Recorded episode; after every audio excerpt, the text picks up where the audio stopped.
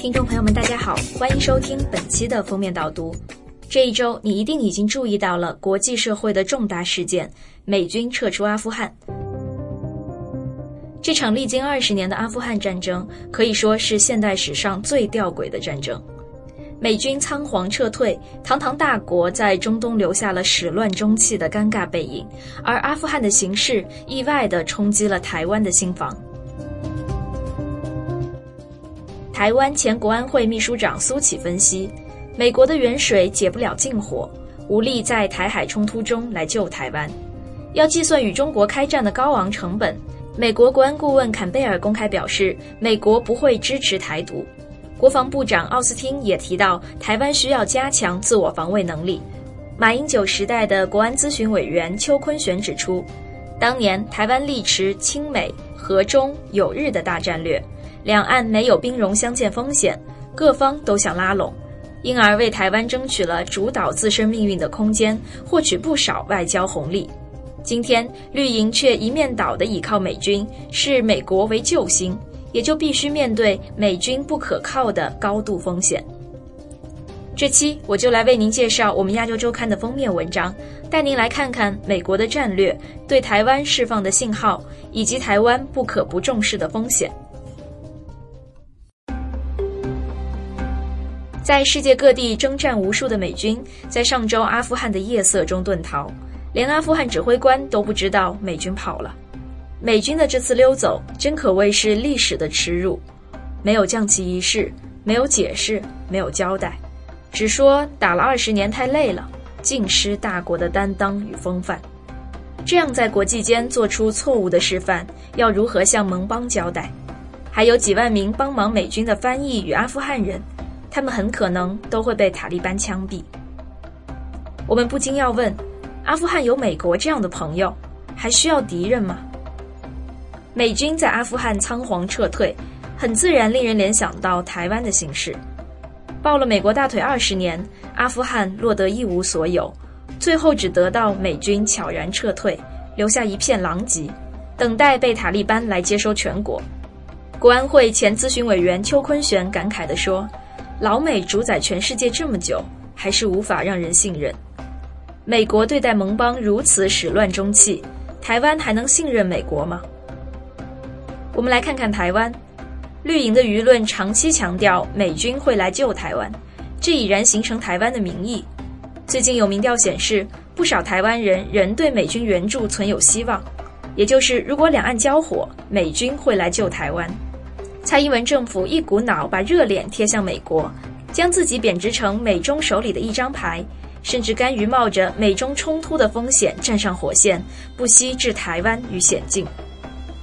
国安会前秘书长苏启说：“美国人没有办法来救我们，起码在战争发生后的一到两个礼拜，美国来救台湾的可能性不高。”过去的美国总统是否对出兵援台，从未给出明确的答案。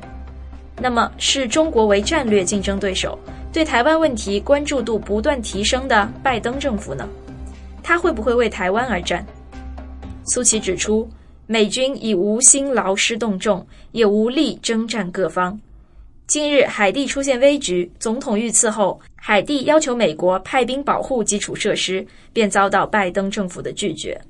他说：“美国现在无意管这些乱七八糟的事情，他的战略是。”把力量留在将来对付大陆，美方其实已有更明确的表态。七月六日，白宫国家安全会议印太事务协调总监坎贝尔曾表示：“我们支持强健的美台非官方关系，我们不支持台湾独立，我们完全了解其需要小心处理。”这也是拜登政府上台以来首度明确表态不支持台湾独立。近十几年，台独声浪渐成台湾社会的主流，独派自是有美日支持，他们的动作也越来越大，连制宪议题都搬上台面。过去特朗普态度暧昧，让绿营有操作的空间，使得很多人误以为台独这个遥远的美梦有可能化为脚下的玫瑰。拜登上台后，又重新回到一中现实。如今，坎贝尔打开天窗说亮话。浇了绿营一盆冷水，提醒民进党不要造进，同时也避免切香肠的踩红线战术。其实台独不可行，台湾人多半心里有数。早在十六年前，前总统陈水扁第二任期就曾经坦诚要将国号改为台湾共和国，然而他做不到，因为支持执政党的立委次席不到半数。事实上，现任总统蔡英文也没有喊台湾独立，他讲的是中华民国台湾，将旧瓶装新酒。青绿人士说，这就是中华民国这块招牌还保留，但里面的东西全部要换掉。然而，台湾的前途绝不是两千三百万人自己可以决定，而是由周围的大国参与甚至主导。原因很简单，台湾的动向直接牵动他们的国家安危，甚至政权稳定，因此大国们必须参与。这个特点在疫情期间体现得格外明显。在台湾欠缺疫苗的这段时间，美日相继援赠疫苗，就说明台湾的处境攸关大国利益。日本防卫大臣岸信夫近日接受美国媒体访问时，再度强调，台湾的和平稳定直接关系到日本的安全。他甚至说，今后有必要探讨自卫队能为将来支援台湾的美军提供何种协助。这又回到台海一旦爆发战火，美国是否驰援的老问题。曾担任参谋本部作战次长室执行官的退役中将帅化明对此表示怀疑。他说：“美军要支援台湾的话，哪有这么多兵员？”这位九六年国军因台海危机准备作战的操盘手说：“当初打伊拉克时，还要征召国民兵，受训四个月，之后再送去做实弹攻防。换言之，至少要四到五个月才能出兵。”出兵经过海上运输、空中运输也要一个月，缓不济急。当然，美国国务卿布林肯表示，美国对台湾的承诺坚定且长期跨越党派，不只确保台湾有能力自我防卫，也盼台湾在国际上扮演更大角色。奥斯汀也指出，他上任后会确保美方恪守承诺，支持台湾自我防卫能力。但有趣的是。布奥两人的谈话更像是出自同一脚本，异口同声强调台湾自我防卫。我们要听出其言外之意，即台海若爆发战事，美方会提供军售给台湾，但别指望美国出兵，台湾得自立自强。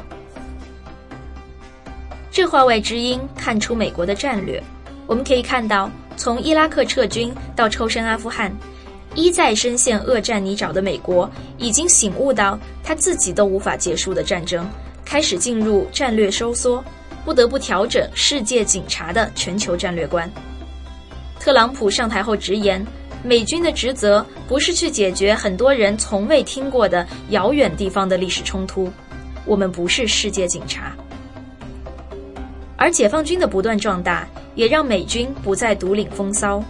使其在计算参战成本时更多踌躇。根据美方智库评估，若美中在台海交手，大陆甚至还有主场优势。纽约时报报道，五角大厦已就台湾问题对中国问题进行了十八次兵棋推演，中国每一次都占据上风。其中一个原因是地理因素，台湾距中国大陆约一百英里，但距檀香山五千英里。台湾岛五百英里范围内，中国大陆有三十九个空军基地，美国有两个。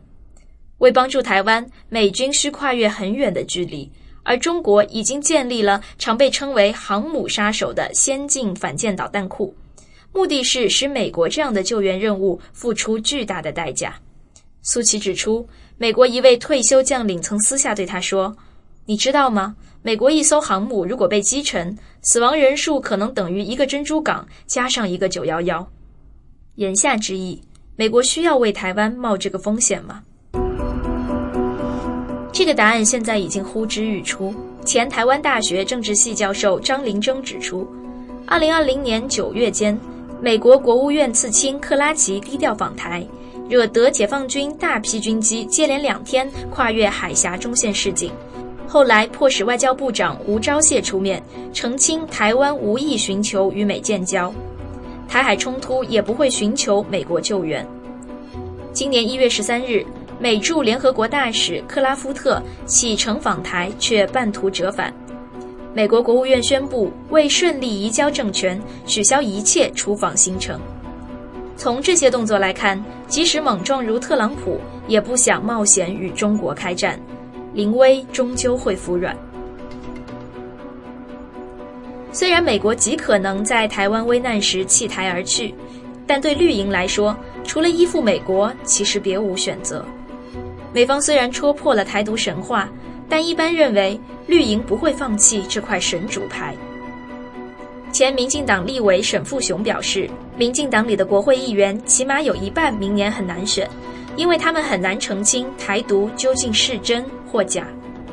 中山大学政治所教授廖达奇认为，尽管美国戳破台独神话，但对民进党明年国会议员选举几乎毫无影响。现在台湾主要是恐共厌共，不是台独的问题。从民调可见，选择不被中国统治的比例超前的高。他说：“独立不是台湾的最高价值，从来不是。”在马英九时代，认为若台湾一面倒向美国，将沦为大国博弈的棋子，所以力持亲美、和中、友日的大战略。台湾内外活动空间扩大，两岸也没有兵戎相见风险。所以导致各方都想拉拢，因而获取不小的外交红利。当年马英九不押宝，日本人也担心，美国人也小担心，但现在不需要了。台湾自己赤裸裸的展示立场。邱坤玄说：“台湾的反应你绝对可以猜得出来，只要日本给我什么东西，我就当你是亲哥哥；你美国给我什么，就是当我爸爸。台湾其他还有什么，就是完全配合。”绿营赌性坚强，乐得当美国的棋子。有军事专家说，如果台湾当美国棋子，可以换得二十年的安全也不错。但真有这种好事吗？阿富汗的下场，台湾还不警惕。美国前副国家安全顾问伯明说得很直白，但可能不太中听。他说，台湾人民必须了解到情势的重要性与危险性，必须真正团结。且可能必须做出牺牲，要备战止战。来自远方的讯息残酷却很真切，蔡英文是否听到了呢？好了，感谢您收听本期的封面导读，我们下周再见。